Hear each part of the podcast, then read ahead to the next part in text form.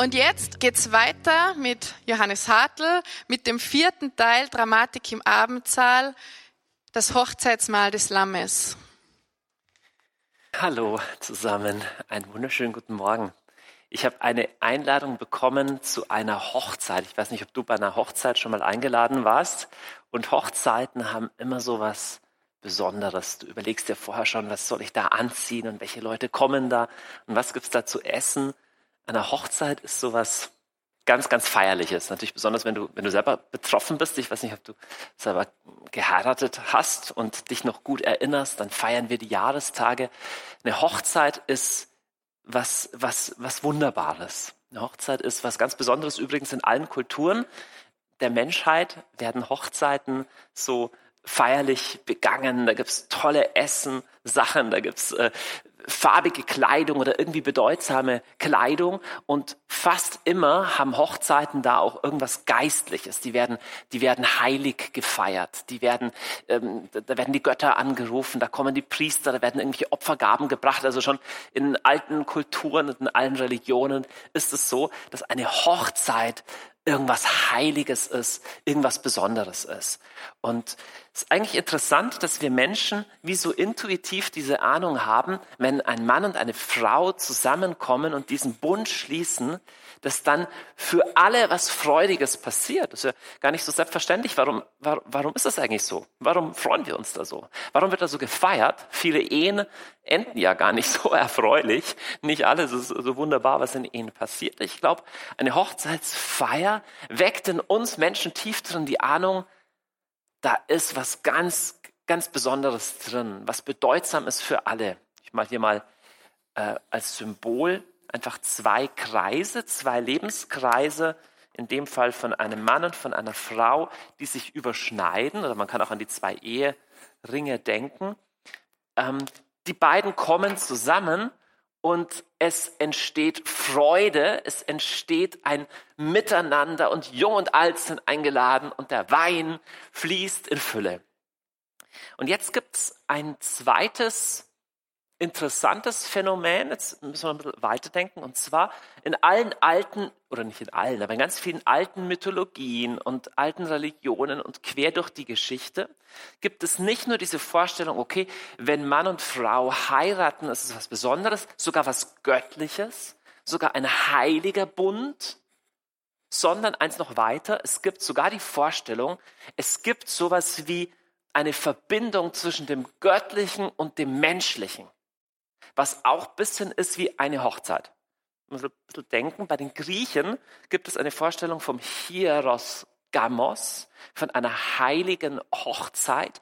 Das ist eine rituelle Sache zwischen dem Göttlichen und dem Menschlichen. Ich will euch da jetzt nicht zu, zu sehr langweilen mit so Mythologie, aber die Vorstellung zum Beispiel, dass bei besonderen Festtagen im Jahr, im Frühling oder bei irgendwelchen anderen Ereignissen das Göttliche und das Menschliche sich verbindet, gibt es in erstaunlich vielen alten Religionen. Das ist dann teilweise auch mit irgendwelchen komischen Kulthandlungen verbunden. Aber diese Vorstellung, dass nicht nur, wenn Mann und Frau heiraten, da was Besonderes passiert, sondern dass, ich sage mal eigentlich, das Himmlische und das Göttliche sich mit dem Irdischen verbinden möchte, so ähnlich wie Mann und Frau sich im Eheversprechen aneinander binden, das kommt vor in ganz vielen alten Religionen und Kulturen.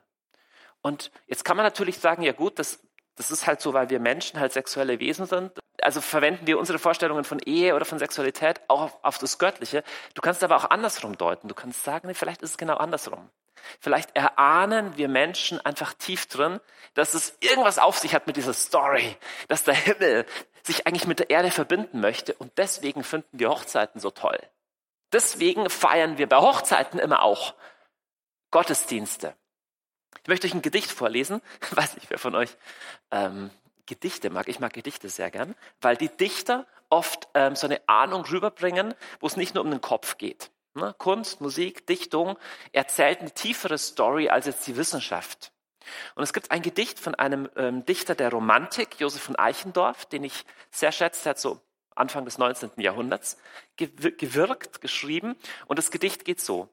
Das heißt, Mondnacht. Ich muss mal schauen, ob ich es noch zusammenbekomme. Es war, als hätte der Himmel die Erde still geküsst, dass sie im Blütenschimmer von ihm nun träumen müsst.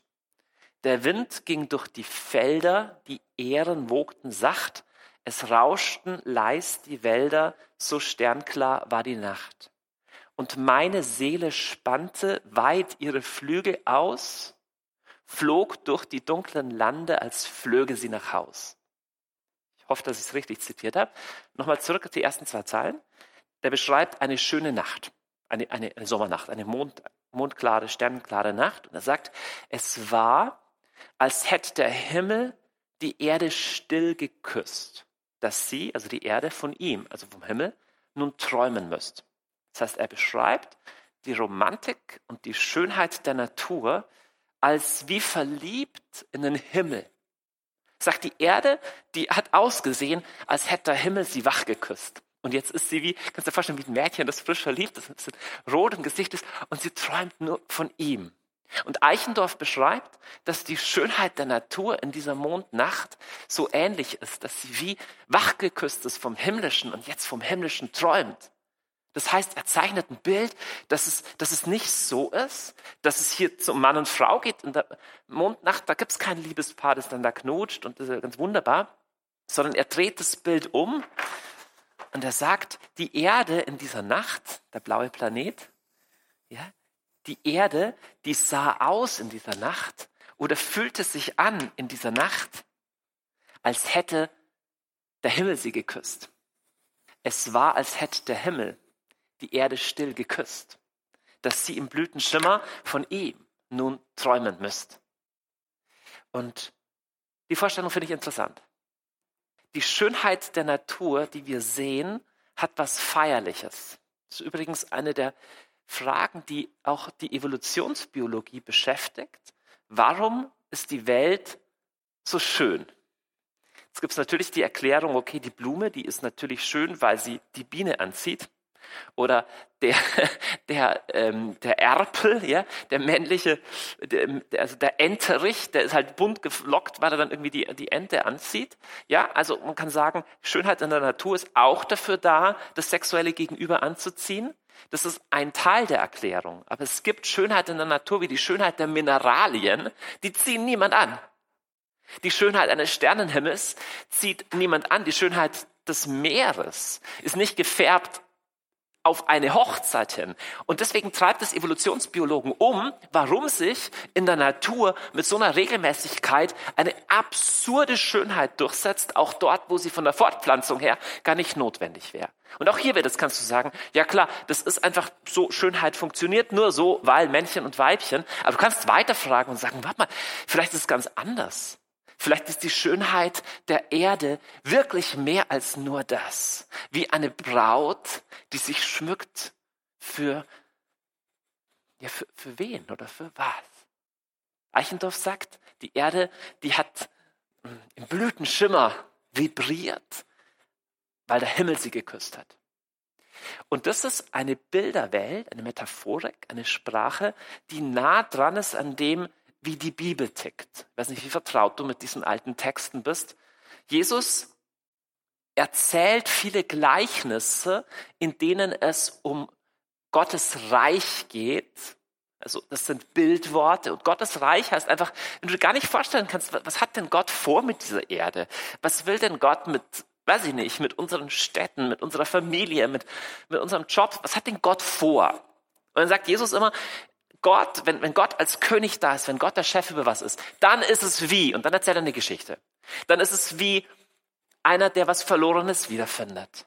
Dann ist es wie einer, der Samen sät und es wächst alles mögliche. Jesus bringt so Bilder. Und ein Bild, das kommt, je öfter, also je näher Jesus an seinen Tod hingeht, desto öfter kommt das Bild. Und es ist das Bild von einer Hochzeit. Das ist interessant, wenn du vorstellst, Jesus kann ja alle möglichen Bilder wählen, wie es ist, wenn Gott über Menschen herrscht oder wenn Gott in der Mitte steht. Je näher Jesus an seinen Tod und dann seine Auferstehung rangeht, desto öfter kommt das Bild, was sagt, mit dem Himmelreich wird es sein wie mit einem Hochzeitsmahl. Und du kannst überlegen, ja, mit einem Hochzeitsmahl, wer ist denn der Bräutigam? Und wer ist die Braut? Dann gibt es diese bekannte und berühmte Geschichte, ihr kennt sie, wo Jesus im letzten Abend, bevor er stirbt, ein Mahl feiert. Und dieses Mahl hat einen interessanten Charakter. Das ist einerseits ähm, hat es was mit dem Pessachfest zu tun, also das jüdische Pessachfest, aber das ist ein Tag später. Also Jesus zieht es vor. Und bei diesem Mahl gibt es Brot und Wein. Und Jesus sagt, dieser Wein, das ist mein Blut, das ich für euch hingebe. Und dieses, dieses Brot, das ich breche, ist mein Fleisch, das ich für euch hingebe. Und wir sind ja das gewohnt, wenn du katholisch bist oder sowas, hörst du das in der Messe immer. Ähm, aber das ganze Gewicht von dieser Aussage ist ja immens. Also für die Hörer, die das, das erste Mal gehört haben, diese zwölf Männer, die dabei waren, muss es total erschütternd gewesen sein, was Jesus da sagt. Jesus sagt es, mein Fleisch und Blut gebe ich euch. Und das ist wiederum eine Metapher, das ist ein Bildwort, wo bei einem jüdischen Hörer einiges klingelt. Ne? Äh, Juden leben ganz stark in, in der Torah, also in dem Alten Testament. Teilweise konnten die das auch auswendig. Sie leben in diesen heiligen Texten. Und Fleisch und Blut und mein Fleisch und so und ein Fleisch, da klingelt bei jedem Juden, auch bei jemandem, der die Bibel ein bisschen kennt, eine Sache an. Und das ist der Anfang von der Geschichte der Menschen. Da werden nämlich Adam und Eva erschaffen. Die Eva in seiner lustigen Erzählung aus der Seite des Adams. Damit ist nicht gemeint, dass eine Frau nur so eine Rippe ist, sondern damit wird ausgedeutet, dass die beiden zusammengehören. Und deswegen sagt Adam, das endlich ist Fleisch von meinem Fleisch, Bein von meinem Bein. Eva soll sie heißen und sie wurde die Mutter aller Lebenden. Also Adam und Eva, die berühmte Geschichte. Und dann sagt Adam sogar, okay, du bist Eva und der Mann wird Vater und Mutter verlassen und wird sich an seine Frau binden und die beiden werden ein Fleisch. Das ist das, was in Genesis 2, das erste Buch Mose 2, grundlegend erzählt wird über Mann und Frau. Dass Mann und Frau dafür erschaffen sind, ein Fleisch zu werden und sich zu verbinden in der Ehe. Und jetzt verwendet Jesus so ein Bildwort oder einen Anklang daran in diesem letzten Abendmahl. Und damit sagt er, das, was ich hier mache und das, was ich im Begriffe bin, morgen zu tun, ist die Erfüllung dessen, was bei Adam und Eva angedeutet wurde. Dass zwei eins werden. Jesus sagt, ich gebe mich mit Fleisch und Blut. Das ist das, was in einer Ehe passiert. Ich meine, du gibst dich einem Menschen hin mit deinem ganzen Leben. Du bindest dich, bindest dich an einen Menschen. Und das ist exakt das, was Jesus im letzten Abendmahl tut. Und er gibt diese Zeichenhandlung, die er uns dann auftragt, tut dies zu meinem Gedächtnis. Diesen Charakter von Hochzeit, von Hochzeitsmahl. Es geht dann aber nicht so weiter. Du kannst denken, okay, schön. Und jetzt war es, als hätte der Himmel die Erde still geküsst. Und die Jünger blickten glückselig, verklärt auf Jesus und die Welt wurde gut, denn das Göttliche und das Menschliche haben sich vereint, wie die ganzen antiken Religionen es geahnt haben. Aber es ist nicht passiert. Es passiert übrigens in den meisten Ehen auch nicht. Es ist nicht so, wie man sich vorstellt, dass wir zurück nach Eden können und alles wird eins und alles wird gut, sondern unmittelbar nachdem Jesus das sagt, das ist mein Fleisch und das ist mein Blut, unmittelbar danach bekommt er Angst. Es ist eigentlich komisch, wenn du Gottes Sohn bist. Warum hast du eigentlich Angst? Du weißt doch alles, du bist doch göttlich. Und in seiner Angst betet er zum Vater, Vater, lass diesen Kelch an mir vorübergehen. Von welchem Kelch spricht er denn? Jesus hat gerade einen Kelch eingeführt, nämlich den vom Wein, wo er sagt, das ist mein Blut, das ich gebe. Von welchem Kelch spricht er? Es ist offenbar ein Kelch des Leidens. Und was Jesus getan hat an diesem Abend, ist nicht nur, ich gebe mein Fleisch und Blut, ich gebe euch das, was mein ist. sondern es ist gleichzeitig auch, und ich nehme das, was dein ist, an mich. Das ist, was in einer Hochzeit passiert. Das ist das, was hier passiert. Ich gebe, was ich bin, und ich nehme von dir das, was du bist. Aber was bringt die Erde in diese Party zwischen Himmel und Erde mit? Was bringen die Menschen in dieses Angebot mit, das Jesus von seiner Seite her frei macht, zu sagen, ich, ich gebe meine Liebe. Naja, wie reagieren wir Menschen drauf, wenn wir einfach geliebt werden? Man könnte ja glauben, wenn du einen Menschen einfach nur liebst, dann ist er einfach nur lieb. Aber wenn du so denkst, wirst du sehr enttäuscht werden, weil so sind Menschen nicht. So bist du auch nicht. Wenn du geliebt wirst, dann kommt auch alles raus, wo du lieblos bist und wo du dich gegen die Liebe vielleicht verschließt, wo du ähm, gar nicht so sehr eigentlich die Liebe an dich ranlassen willst oder kannst. Es kommt das Harte und das Lieblose.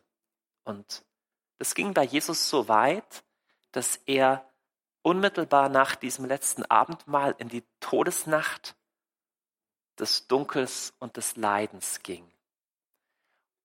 Und am nächsten Tag gestorben ist, ist gekreuzigt worden. Sein Fleisch und sein Blut wurden gebrochen. Das ist das, wovon das Abendmahl, wovon die Eucharistie spricht. Das ist mein Leib, das ist mein Blut und das Blut wird vergossen und der Leib wird gebrochen. Und das ist, was Jesus getan hat. Trauriges Ende. Freitagnachmittag, Karfreitag. Am nächsten Tag ist der Ruhetag. Einmal mehr, bei biblischen Hörern, die die Geschichte des Alten Testamentes kennen, läuten immer andere Assoziationen an. Und die denken, warte mal, Freitag, Vorabend des Schabbat, gleich kommt der Schabbat. Was war überhaupt die ersten sieben Tage der Schöpfung? Da hat Gott äh, die Erde und das Meer geschaffen und es war eine Einheit. Gott sah, dass alles gut ist. Und das Einzige, was noch gefehlt hat, war der Mensch. Und unmittelbar bevor Gott Vayehulu, und es wurden vollendet, Himmel und Erde, sagt das Hebräische, unmittelbar bevor Gott alles vollendet, hat er den Menschen erschaffen und die Eva ihm zugeführt. Wann war das? Naja, das war am sechsten Schöpfungstag. Wenn der Schabbat der erste ist, und der siebte, nein, stimmt nicht, das Schabbat ist nicht das, der, der erste, der, der Sonntag ist der erste, Schabbat ist das siebte, dann ist der Freitag der sechste. Und die Bibel erzählt im Neuen Testament, dass Jesus gestorben wurde zur Zeit, wo der Schabbat fast schon anfing. Das heißt, das ist die gleiche Zeit, wo Eva aus der Seite des Adam hervorgegangen ist. Einmal mehr, Juden denken in diesen biblischen Bezügen. Was passiert, als Jesus am Kreuz liegt und am Kreuz hängt und sein Blut gibt und sein, seine Tränen gibt und sein Leib gibt? Auf einmal passiert etwas. Und zwar, wir lesen, dass der Soldat die Seite Jesu durchstößt, die Seite Jesu durchstößt und auf seiner Seite kommen Blut und Wasser hervor. Nichts in der Bibel ist zufällig, nichts ist nur eine Nebensache. Das steht nicht einfach nur Blut und Wasser, weil das halt so war. Sagt das Tieferes. Blut und Wasser sind die Elemente von einer Geburt. Wenn du bei einer Geburt mal dabei warst, da gibt's Wasser und da gibt's Blut. Und es gibt auch eine neue Geburt, von der Jesus spricht. Und ich glaube, dass an diesem Nachmittag, so wie die Eva aus der Seite des Adam hervorgegangen ist, was passiert ist, als Gott in menschlicher Gestalt sich hingegeben hat am Kreuz, sowas wie eine neue Hochzeit sich angebahnt hat, eine neue Eva. Das ist jetzt vielleicht abgefahren, du sagst, was für eine eigenartige Geschichte. Aber es ist deine Geschichte. Es ist unsere Geschichte. Warum faszinieren uns Hochzeiten so? Naja, klar, weil es toll ist. Vielleicht bist du auch Single und denkst, boah, ich hätte auch gern eine Frau oder ich hätte auch gern einen Mann. Ich würde so gern heiraten. Ja, aber das ist was Tieferes ist noch was Tieferes. Weil kein Mensch, kein irdischer Partner wird das je in dir komplett stillen können. Wir finden auch eine Hochzeit romantischer als eine Ehe. Also es ist immer cool, wenn die zwei heiraten, das ist super, weiße Braut. Und ist, naja, 10, 20 Jahre später sieht ein Ehealltag bedeutend normaler aus. Es gibt aber was, was uns verzaubert an Hochzeiten. Und ich glaube, genauso wie Josef von Eichendorff, der in der Schönheit der Natur eine Ahnung entdeckt, dass wir eigentlich erschaffen sind, dass die Natur eigentlich erschaffen ist, von was Höherem überflutet zu werden, wie die antiken Mythen das schon erahnt haben, das trifft auch auf dein Herz zu. Diese Sehnsucht, diese Ahnung nach was Höherem, sie trügt dich nicht. Es ist deine Geschichte und meine Geschichte. Ich spring an, an das absolute Ende der ganzen Geschichte. Ich spreche von der Offenbarung des, Jahrhund äh, des Johannes ganz am Ende in Offenbarung 19. Und ich möchte euch einen Text vorlesen, weil die Frage ist ja, wohin läuft denn alles in der Welt? Also auf was gehen wir zu? Was ist unsere, unsere Utopie? Ich finde das total krass. Ich weiß nicht, ob von euch jemand Netflix schaut, bestimmt nicht. Aber es gibt ja alle möglichen Serien, die über die Zukunft gehen, also sogenannte utopische oder Science-Fiction-Serien. Es gibt eine zum Beispiel Black Mirror, die spielt in jeder Folge eine Zukunftsvision durch wie das ist, keine Ahnung, wenn du mit Computerchips unser Denken steuern kannst oder wenn die Überwachung komplett wird oder wenn wir Zeitreisen machen können. Und das Krasse ist, jede von diesen Bildern ist eine Dystopie. Das ist nicht schön. Leute glauben nicht, wird immer cooler mit der Technologie. Das sind eigentlich schlimme Bilder. Und ich finde es deswegen interessant, was ist denn das Bild, was ist denn das Zukunftsbild, das die Bibel zeichnet? Und es geht mehr in die Richtung. Und ich lese euch mal vor von der Offenbarung des Johannes. Ist egal, ich zitiere es aus dem Gedächtnis. Halleluja, es kam eine laute Stimme, die sagt Halleluja, gekommen ist die Hochzeit des Lammes und seine Braut hat sich bereit gemacht. Wer ist das Lamm? Das Lamm ist natürlich Jesus. Jesus, der die Sünden der Welt hinwegnimmt als Opferlamm.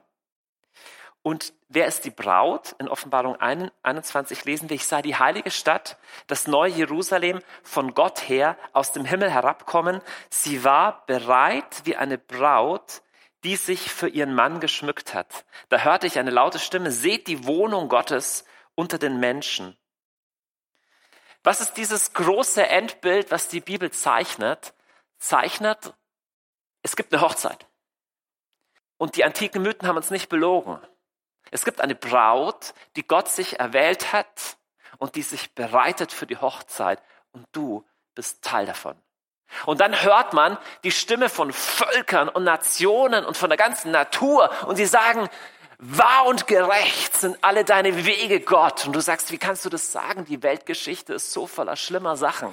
Und es war auch schlimm, dass Jesus am Kreuz gestorben ist. Aber das ist der Durchgang.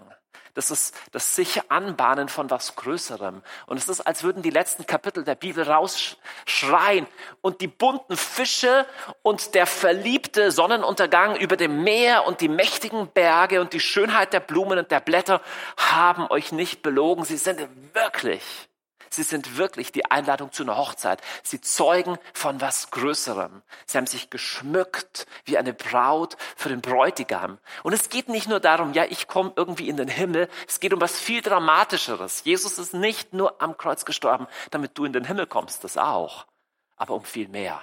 Es war, als hätte der Himmel die Erde geküsst und Jesus will diesen Himmel auf die Erde bringen wie eine Hochzeit sodass die Erde inklusive ihrer Schönheit und ihres Schreckens und sodass dein Herz inklusive der schönen und der schrecklichen Anteile daran verbunden werden mit was Himmlischem. Wow, hört sich abstrakt an, ist gar nicht so abstrakt. In der Offenbarung wird gesagt, seine Braut hat sich bereit gemacht, sie durfte sich hüllen in weiße Leinen, das sind die gerechten Taten der Heiligen. Du gehst auf eine Hochzeit zu. Wenn du wüsstest, dass du in zwei Monaten heiratest, wenn du ein Kerl bist, würdest du dir einen Anzug schneidern lassen oder aussuchen und du wirst schauen, dass das Essen passt oder keine Ahnung was. Wenn du eine Frau bist, wirst du vielleicht noch ins Solarium gehen oder keine Ahnung. Du würdest dich schön machen. Egal wie die Vorbereitungen aussehen, es wären Vorbereitungen, die du gerne brächtest. Es wäre nicht so, also blöd, ich muss heiraten, so ein Stress, ich hätte so viel Besseres zu tun, stattdessen muss ich heiraten. Nein, du wärst in freudiger Erregung. Es wäre, als hätte der Himmel die Erde still geküsst, dass sie im Blütenschimmer von ihm nun träumen müsste. Und das ist deine Story, wenn du Jesus folgst. Es war, als hätte der Himmel die Erde still geküsst. Das hat er nämlich das erste Mal schon, als Jesus mit seinen Füßen auf dieser Erde gelaufen ist. Aber Jesus hat gesagt, ich komme wieder. Ich komme und in der Zwischenzeit bereite ich ein Haus vor, wie der Bräutigam, nachdem er sich verlobt hat, bereitet alles vor, um seine Braut heimzuführen. Das ist deine Story. Und dein Teil der Geschichte ist, dass du diese wenigen Jahrzehnte, die du auf der Erde lebst, nutzen kannst, dich vorzubereiten, dich zu hüllen in die, in die Gewänder von gerechten Taten. Nicht aus Zwang und Druck, du musst dir was verdienen, sondern bebend in dieser Vorfreude, wie die Erde, die vom Himmel geküsst wurde. Das ist deine Story, auf das gehst du zu. Von dem erzählt jede Eucharistie, erzählt jedes Mal, wenn gesagt wird, das ist mein Fleisch und das ist mein Blut, dass du auf eine Hochzeit zugehst. Meine Güte, alle Leiden dieser Zeit, alle, aller Stress auch, alles, was auch schwierig ist in der Nachfolge von Jesus, gewinnt einen Zauber und gewinnt Sinn, genauso wie es stressig ist von der Hochzeit. Aber dann kommt die Hochzeit. Was für eine Perspektive aber auch auf die Menschheitsgeschichte. Wenn es wirklich wahr wäre, dass alles, was auf dieser Erde passiert, zugeht auf das. Was für eine Hoffnungsperspektive. Das ist unsere Hoffnung. Das ist deine Story. Lass dich einladen. Du bist eingeladen zum großen Hochzeitsmahl, zum großen Hochzeitsfest des Lammes. Und seine Braut ist im Begriffe, sich bereit zu machen.